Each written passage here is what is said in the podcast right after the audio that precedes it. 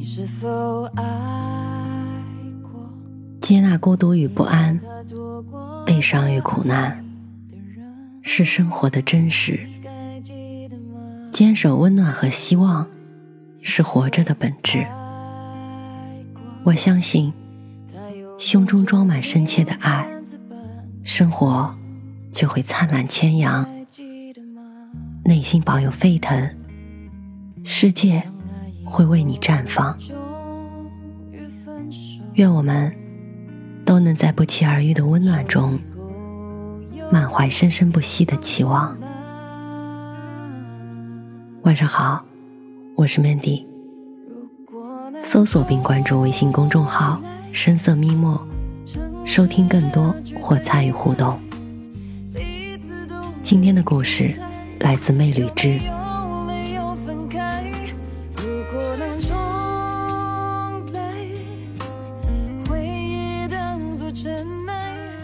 毒舌的意思是一针见血的说出事情的本质。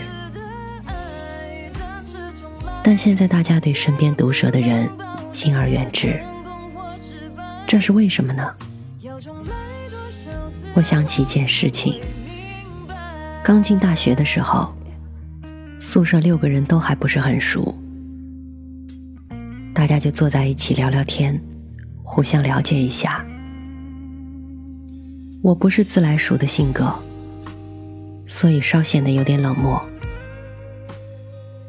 刚开始一半的时间，我都是旁听，不发表什么意见。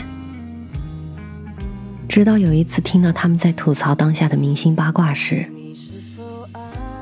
室友 A 说：“有颜有才，我的新晋男神。”室友 B 说：“你那是粉丝滤镜太严重了。”我其实觉得一般般啦，主要是宣传做得好。室友 C 说。我也超喜欢他哎，我给别的同学安利了好多次，他们就是不感冒。算了算了，我自己独自享受吧。然后盯着手机，一脸迷妹的表情。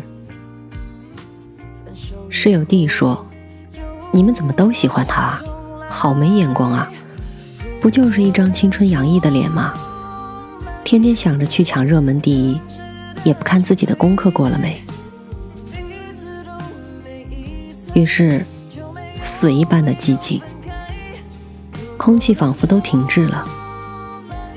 他见势不妙，连忙补了句：“我这人就是心直口快，你们别放在心上啊，我没那意思，真的。”不说还好，越解释越尴尬。不知道是谁喊了一句：“还有十分钟上课了，走吧，走吧。”大家就都拿上自己的课本，各自下了楼。这件事给我印象挺深，是因为我慢慢观察到，我的室友弟说话的方式是这样一个逻辑：正话反说。你穿这么少，小心没有秀出美，而是冻傻了。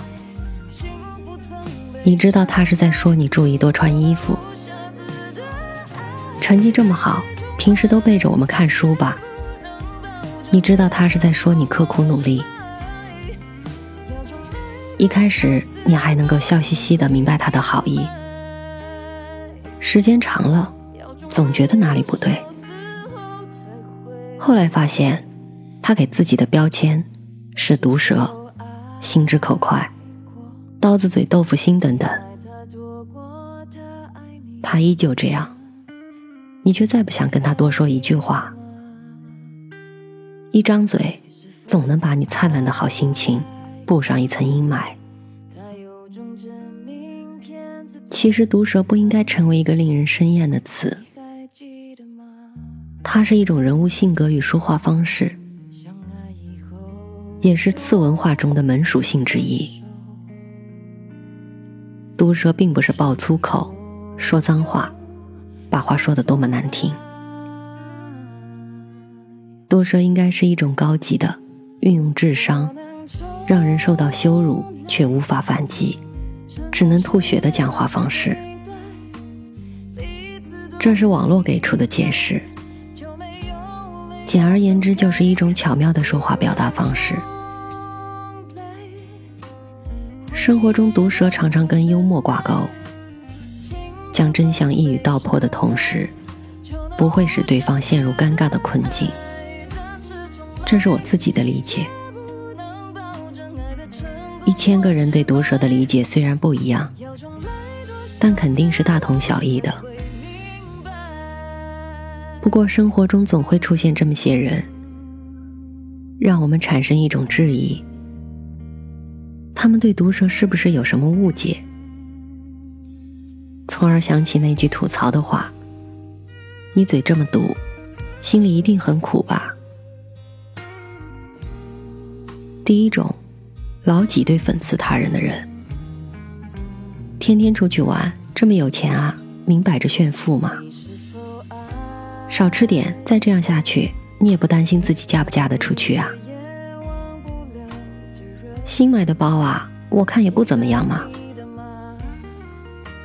类似的话语你肯定听过，没有办法无视其语气中的傲慢和讽刺，憋一口闷气，却好像怼不回去，因为最后的回答都是：“哎呀，我只是比较毒舌啦，你怎么这么小心眼啊？”第二种，发泄情绪的人。他新发的照片丑死了，这么白肯定是美颜过度了。本来就没我做的好，凭什么大家都向着他？我今天很烦，我就是看谁都不爽。有这么一则故事：一个父亲在公司受到了老板的批评，回到家就把沙发上跳来跳去的孩子臭骂了一顿，孩子心里窝火。狠狠踹了一脚身边打滚的猫，于是猫逃到街上，正好一辆卡车过来，司机赶紧避让，却把路边的老板撞伤了。这是心理学上著名的踢猫效应，描绘的是一种典型的坏情绪的传染所导致的恶性循环，通过怼别人而获得发泄式的解压快感。传说中的负能量体质。当我们碰上这样的人，只有两种选择：要么忍，要么回嘴。第三种，说话不过脑的人。你眼睛怎么肿了？昨晚跟男朋友吵架啦？你怎么不喝酒啊？上次我们吃饭，你喝的挺高兴的呀。你穿着高跟鞋都没他平底鞋高哎！想象一下，所有的公众场合，你是其中的当事人，是不是落了一地的尴尬？可谓说者无意，听者有心。就算有人出来打圆场，自己还是得一脸毫不在意的摆摆手，说没事。生活中这样说话不过脑、口直心快的人很多，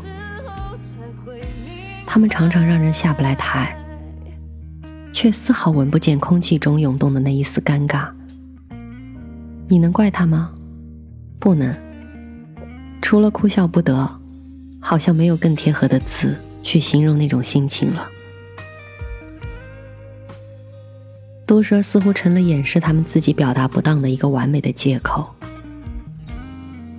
更令人害怕的是，越来越多的人在模仿，觉得这样很酷，无时无刻不在轻视别人，却觉得自个儿口中吐出的是真理。尊重、信任、坦诚、温和，这些词看起来不酷了，所以也被摒弃了。我们所标榜的毒舌的背后。不应该是自私、无理和蛮横。尊重他人、客气待人，始终是不变的内核。在此前提下的毒舌，才不会惹人生厌，不是吗？鲁迅先生有一句话：“损着别人的牙眼，却反对报复；主张宽容的人，万物和他接近。我们想一语道破事情的真相，能够毒舌犀利的吐槽，但本心不可变，否则，我们和那些讨厌的人有什么区别呢？